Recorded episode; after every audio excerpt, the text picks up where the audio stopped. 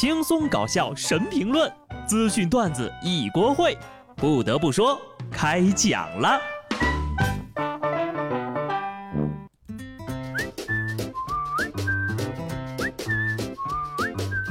哈喽听众朋友们，大家好，这里是有趣的。不得不说，我是机智的小布。这天热的呀，没有空调根本就过不下去。在这儿呢，也告诉大家两个降暑小技巧啊，你就先想想，今天是礼拜一，要上班，心可能就凉了半截儿了。再想想自己的银行卡余额，哎，这会儿是不是全凉了呀？上回我们说了呀，科威特室外五十度的高温，原本就以为呢，马路上煎鸡蛋已经是够热的了，没想到呀，还有比这更热的。这两天呢，加拿大西部海滩上的贝类、蛤蜊等海洋生物大量死亡。温哥华附近的沙滩发现了许多贻贝被高温烤熟，当天海岸气温已经达到了五十一度。所以有时候呀，打败我们的不是天真，而是天真热。还愣着干什么呀？带着碗筷、蒜末、小米辣、海鲜酱油，冲啊！隔壁家的小孩都馋哭了，干饭人也已经流下了悲伤的泪水。当然了，调侃归调侃，全球变暖这个问题呢，还是挺严肃的啊，值得重视。专家说了，这样的高温呢，让许多海洋生物无法存活，或有超过十亿海洋生物已经被高温杀死了。而且呢，这些海鲜吧，也不能直接吃了。因为这么暴晒半天，估计都臭了吧？那也算是黑暗料理了。天气太热啊，又赶上放暑假，估计很多孩子呀在家都待不住了。你别说孩子，老太太都待不住。江西南昌有一位老奶奶，经常到一家网吧里去上网看电视剧，工作人员呢会帮她打开电脑，调出来她喜欢看的剧。网吧老板说呀，这老人家里呢也有电视，但是家里没人，来网吧看看电视是因为网吧里热闹。哎呀，我仿佛呢也看到了老了的我自己。不过呢，咱换个角度想想啊，人嘛要为自己活着。如果不觉得孤独，多体验体验没经历过的事情也还不错。再说了，那网吧里个个都像孙子，看着就亲切。所以呀，朋友们，商机来了呀，开个老年人网吧。以前的年轻人老了呢，就是遛鸟、钓鱼、广场舞。现在的年轻人老了呀。带助听器打游戏，大爷打野贼溜，当然了啊，这都是咱们普通人的生活。有钱人老了呀，还是别具一格的哈。上海的李大爷坐地铁的时候呢，不小心把自己的一块价值七十万的伯爵满钻手表掉入了列车与站台的缝隙之间。李大爷寻求工作人员的帮助，晚上的十二点，地铁运营结束，在得到调度的允许之后呀。工作人员拿着手电筒步行走下轨道，认真检查，终于在一个角落里找到了手表。要说这大爷还真是挺有思想的，毕竟坐公交车去酒吧该省省该花花，有钱人的生活就是这么朴实无华。带着七十万的表坐地铁，这是真环保啊！不过呢，等我有钱了啊，高低也不能买这块表，太容易掉了吧？不得不说。大爷呢还挺少女心的，一块手表满是钻，不灵不灵，这反差真可爱。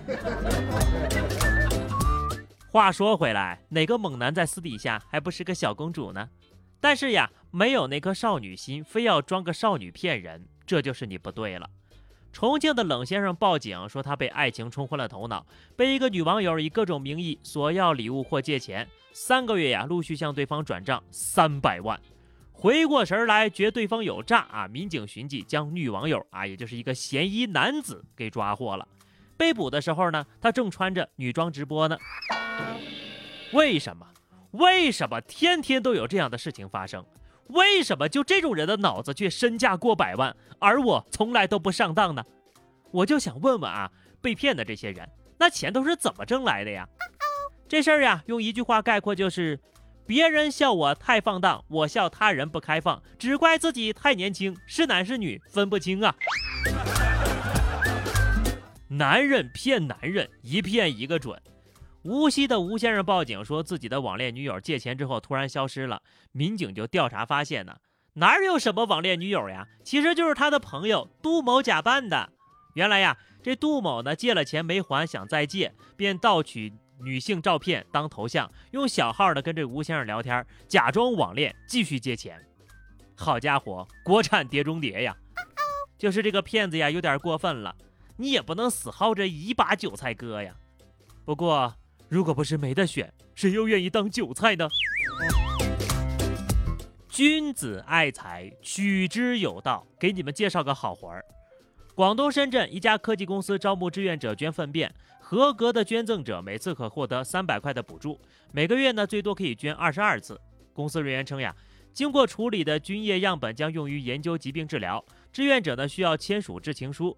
粪便捐赠目前呢主要是深圳和成都，下半年可能会在北京招募。这几年呢陆续在国内的各个城市都开设了招募点。都说大城市机会多，这回呀我算是长见识了。在家啥事儿不干，光拉竟然能获得如此高薪，哈！我每个月呀白白丢了六千六啊！都让开，我能拉到他破产。这才是真正的带薪拉屎。谁还说造粪机器是贬义词呀？啊！小时候总被妈妈骂，除了吃就是拉，像个造粪机。长大之后，我将用实际行动向他证明：天生我材必有用。开拉了，兄弟们，量大的优先哈。有这好活不去干，非要在违法的边缘疯狂试探。河南南阳一男子大白天偷交警的遮阳伞，被路口的摄像头呀全给拍了。在他得意回去的半路上呀，被民警守株待兔。男子交代：“我感觉交警这个伞挺漂亮的，正好呀，我那个流动摊位也需要一把遮阳伞。那天太阳很大，你的伞很漂亮。”如同你的蓝色制服一样，让我沉迷不已。拿来吧，你！你礼貌吗？啊，警察叔叔的东西你也敢偷啊？听说那个银手镯子也很漂亮呀，这不马上就给你安排上了。如此动作娴熟，有条不紊，好好查查他的摊位吧，说不定呀，他进货都没花钱。这偷伞的呀，我还是头一回见。没想到的是，到现在还有偷井盖的。江苏南京某工地上安装好的十七个井盖不翼而飞，民警排查后呀，在工地发现呢一辆可疑面包车，车主就是在工地上班的。警方发现他的手机内近期有大量的收款打款记录，其中光六月份呀就打赏支出七八千。随后呢，车主就承认了，他从今年三月份开始，共盗窃五百多个井盖，获利四万多。都被用来打赏游戏女主播了。十万个为什么之你永远不知道榜一大哥是在偷什么养的主播。好家伙，真是我偷井盖养你啊！榜一大哥深夜不为人知的一面，女主播含泪收下了井盖。感谢大哥送的五百个井盖，大家给榜一大哥点点关注，刷波六六六。没点本事就别干坏事了啊！湖北孝感一男子因涉嫌诈骗被警方抓获了。为了逃避调查呀，他装晕倒三天三夜。期间呢，医生想尽各种办法插尿管、上心电、掐人中，他都没有反应。最后呢，当民警在他床前吃咖喱牛肉饭的时候，他终于醒了。在审讯当中呀，他承认自己是装了三天的病，以及想吃咖喱牛肉饭的急切心情。如何与犯罪嫌疑人斗智斗勇？居住又添一夜，你永远都叫不醒一个装睡的人。但是咖喱牛肉可以呀，掐人中忍过去了，插尿管也忍过去了，唯独栽在干饭上。